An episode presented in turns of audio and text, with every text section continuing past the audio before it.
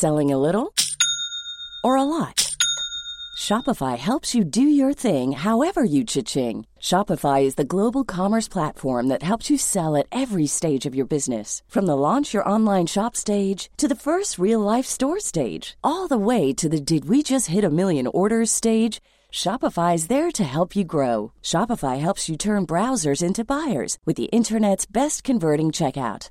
36% better on average compared to other leading commerce platforms because businesses that grow grow with Shopify. Get a $1 per month trial period at shopify.com/work. shopify.com/work.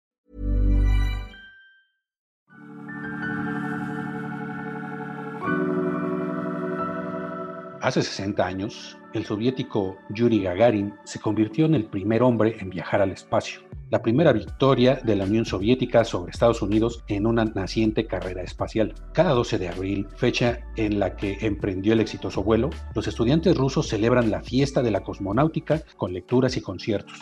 Cada año se colocan ramos de flores delante de los monumentos en honor a Gagarin, mientras los medios de comunicación cuentan la hazaña. Un culto que se debe sobre todo al salto tecnológico que encarna el cosmonauta y su victoria sobre el rival, Estados Unidos. Gagarin representa el destino de un hombre que cambió la historia. Hizo que el ser humano pasara de un simple ser vivo a una especie de inteligencia que va más allá de la Tierra, resume el historiador Alexander Helenisiakov.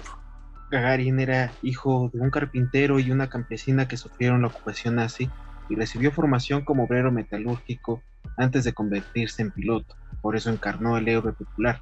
El 12 de abril de 1961, cuando el cohete se soltó en el cosmódromo de Baikonur, en Kazajistán, él exclamó, Allá vamos. La expresión ha pasado a la historia. Audio original de Yuri Gagarin desde el espacio, considerado herencia a la humanidad por parte del gobierno ruso.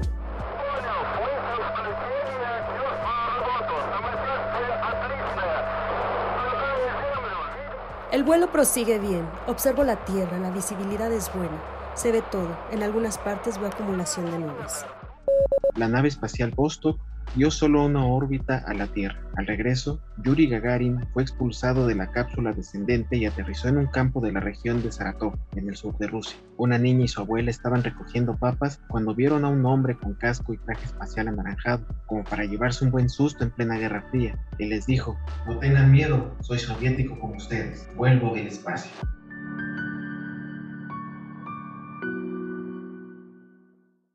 A su regreso a la Tierra, Yuri Gagarin fue lógicamente centro de una intensa propaganda sobre la superioridad del modelo soviético, capaz de transformar a un plebeyo en conquistador. Los rusos son conscientes de que la Unión Soviética acabó perdiendo la carrera hacia el espacio después de que los estadounidenses conquistaran la Luna, pero la veneración de Gagarin permite neutralizar esa amargura. Ahora, 60 años después, la humanidad vive una nueva era, con más países intentando llegar a Marte como nuevo horizonte, con nuevas ambiciones geopolíticas, negocios y búsqueda del dominio de la era de Internet, y con la NASA estadounidense y el Rocosmo ruso dando paso a SpaceX y Blue Origin, las empresas de Elon Musk y Jeff Bezos, los dos hombres más ricos del mundo que mantienen una guerra casada por liderar la nueva era de viajes al espacio y la conquista del cosmos. La competencia que podría definir el futuro de la humanidad inició con las sagas de ciencia ficción como Star Wars o Star Trek o la música de Space Oddity de David Bowie, de las que estos magnates eran fanáticos y lo hicieron crecer con el sueño de llegar al espacio exterior. Ahora se preparan los primeros viajes con turistas para este año o el 2022. El mundo ha entrado en una nueva carrera espacial, muy distinta de los años 60, con el cambio climático y la sobrepoblación de la Tierra como incentivos y amenazas que obligan a pensar en la vida en otros planetas. Antes sonaba ciencia ficción, pero ahora parece una posibilidad ineludible. Pero los orígenes de estos sueños y temores se remontan a siglos atrás. Bienvenidos a las claves del mundo. Las claves del mundo. El contexto internacional en Podcast OM.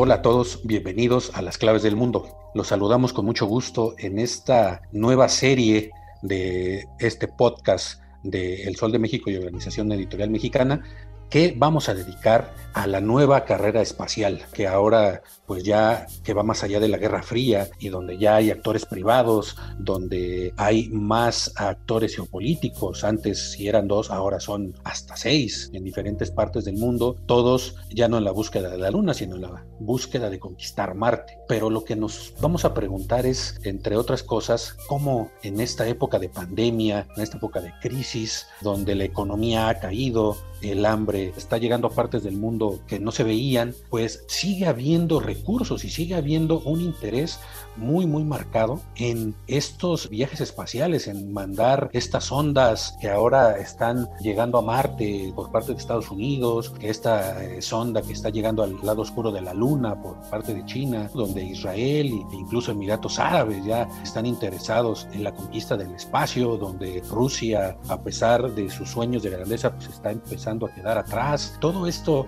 lo vamos a ver en este nuevo podcast de las claves del mundo. Mi nombre es Víctor Hugo Rico, editor de la sección de Mundo de El Sol de México y como siempre, con mucho gusto saludo a mi compañero y amigo coeditor también de la sección de Mundo del Sol de México, Yair Soto.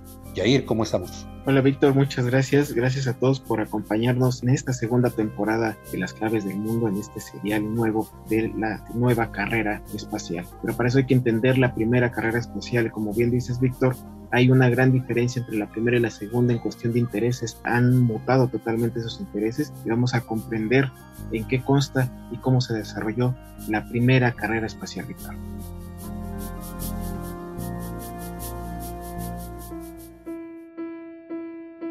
Mucho antes de la perrita laica, de Yuri Gagarin o de que el hombre siquiera pisara la luna, el cielo ya traía la mirada del ser humano, alimentaba su imaginario en forma de dioses y cosmologías, además de guiar su rutina diaria, la siembra, las cosechas, su actuar diario, desde los hombres que vivían en cuevas hasta las primeras grandes civilizaciones como la mesopotámica, china, la griega, la árabe o la maya, todos registraron en rocas o en papel el movimiento de los astros y crearon sus calendarios basados en estos. Más tarde, la astronomía moderna irrumpiría y cambiaría nuestra forma de mirar hacia arriba. En 1634 se publicó lo que se considera la primera obra de ciencia ficción y que narra un viaje a la Luna, Somnium, de Johannes Kepler. También en el siglo XVI, Galileo Galilei revolucionó la ciencia con sus observaciones celestes con el telescopio que sería el antecedente del modelo heliocéntrico del universo de Nicolás Copérnico, según el cual la Tierra y los planetas giran alrededor del Sol, contraria a la idea aceptada por la Iglesia de la Tierra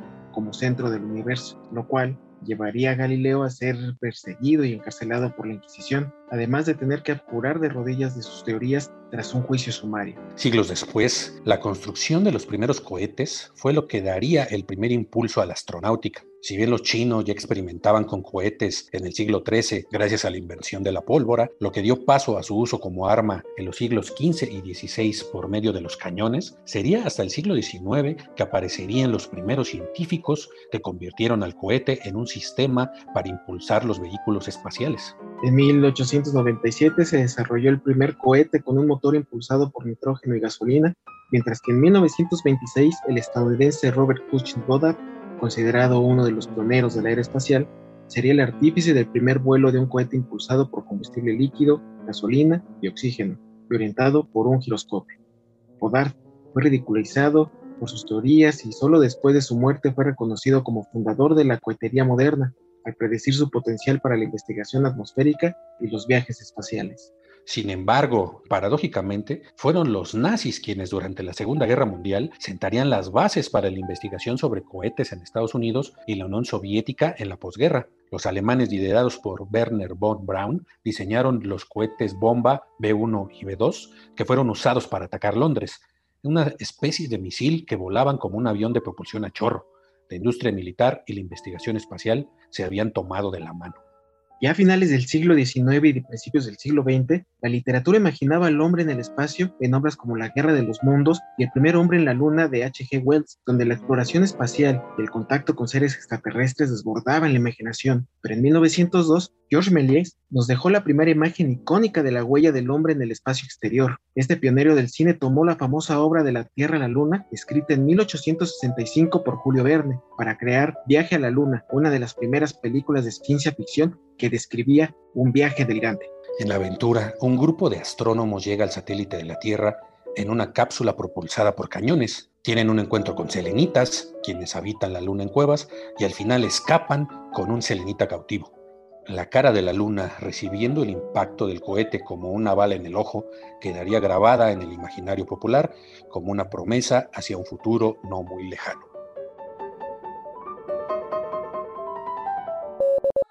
El desarrollo espacial entre ambas potencias no solo fue marcado por éxitos, también hubo desgracias más allá de las misiones fracasadas. Hablamos de las pérdidas humanas. El 27 de enero de 1967, la primera tripulación del nuevo programa espacial Apolo de la NASA falleció durante un entrenamiento. Los experimentados astronautas estadounidenses Virgin Ivan Goss, Edward Higgins White y el novato Roger Bruce Chaffee murieron calcinados durante un ensayo general de despegue.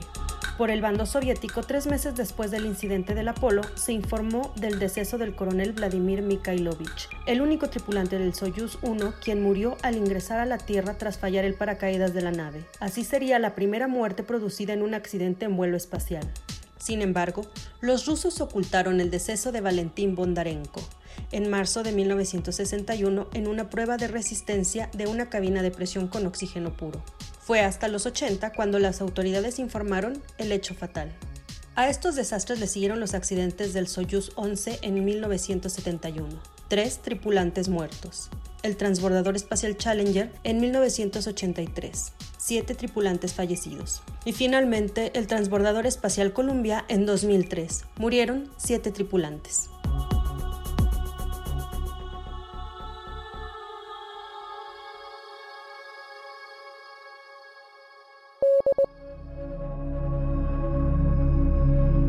Finalizar la Segunda Guerra Mundial, la política internacional se polarizó y el mundo se dividió en dos bloques conformados por grupos encabezados por los dos principales potencias mundiales. Por un lado, el bloque capitalista liderado por Estados Unidos y por el otro, el bloque comunista con la Unión de Repúblicas Socialistas Soviéticas, conocida como la URSS. Ambos frentes se embarcaron en una competencia para obtener la hegemonía mundial y de esta manera demostrar las ventas del sistema político y socioeconómico que defendían. Así comenzó este periodo conocido como la Guerra Fría, porque a pesar de que no hubo enfrentamientos directos entre las milicias de ambos estados, sí hubo un enfrentamiento ideológico, de competencia político, cultural, deportiva, científica, tecnológica y desde luego que militar, ya que ambos bloques siguieron acumulando armas y tropas masivamente. En este contexto, la idea de extender sus fronteras más allá de la Tierra no era una locura total, era tan tangible y ambicioso que ambos bloques no quisieron desaprovechar la oportunidad de conquistar el espacio. Así nació oficialmente la carrera espacial, un esfuerzo realizado para poner en órbita satélites artificiales, enviar seres humanos al espacio, explorar otros planetas y llegar a la superficie lunar. Pero también había fines ocultos, principalmente llevar a cabo actividades de espionaje a través de los satélites que orbitarían alrededor de la Tierra, con el que podrían obtener fotografías de instalaciones militares o industriales del enemigo.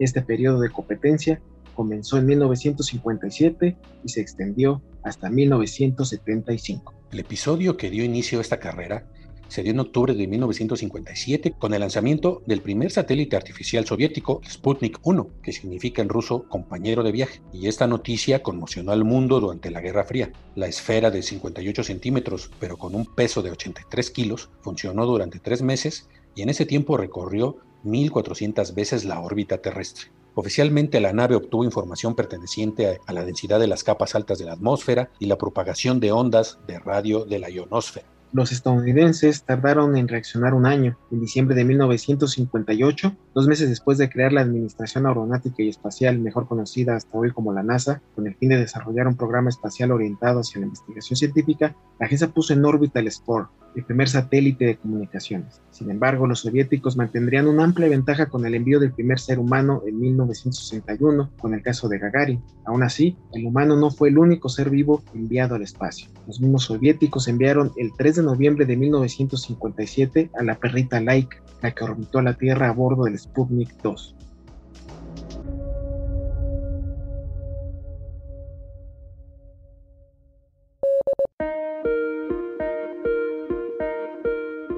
Como parte del 40 aniversario de la revolución bolchevique, el líder soviético en turno Nikita Khrushchev exigió algo espectacular para celebrar, y nada mejor que adaptarlo al contexto galáctico. Es por eso que se decidió enviar a un perro al espacio con la reserva de que el animalito se dirigía a una muerte segura.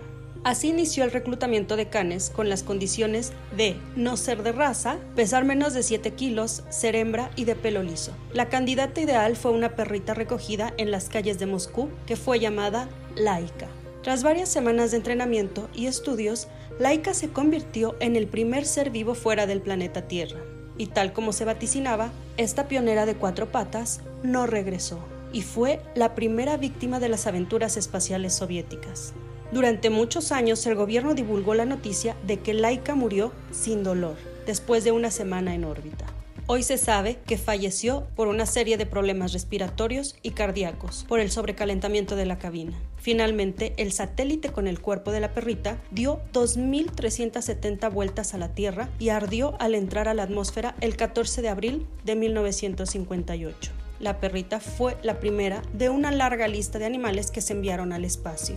Entre 1948 y 1961 viajaron 48 perros, 15 monos y 2 conejos. 27 de ellos murieron bajo circunstancias imprevistas durante el viaje, aunque en esencia sí se tenía contemplado su regreso.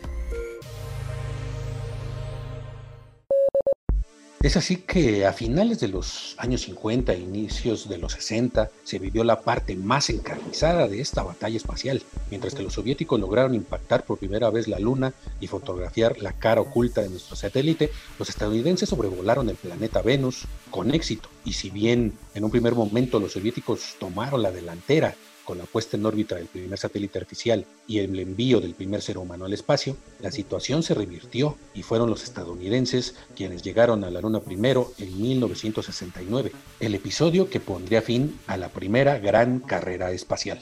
El viaje a la Luna y su conquista es material para la segunda entrega de la nueva temporada de las claves del mundo.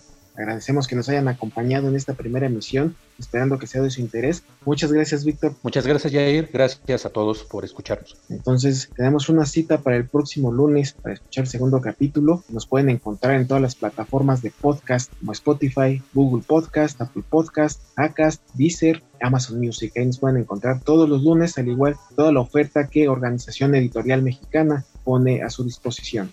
Así es, Jair, y en esta ocasión les vamos a recomendar un nuevo podcast de Organización Editorial Mexicana, se llama Tras el Sueño Americano, hecho por las editoras que están en la frontera, pegado al Río Bravo, en este caso San Río Colorado, con Brenda Román y Luis Carlos Bravo, nos presentan historias conmovedoras de migrantes que van pues, en busca de un futuro mejor para ellos y para sus hijos, todas las vicisitudes que se enfrentan, historias de éxitos, pero también historias tristes y de fracaso. Eso es tras el sueño americano.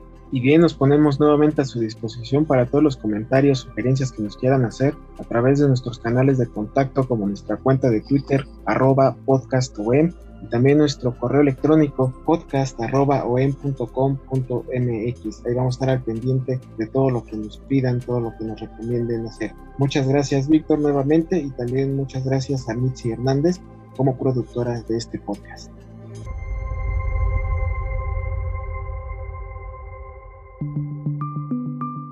Esta es una producción de la Organización Editorial Mexicana.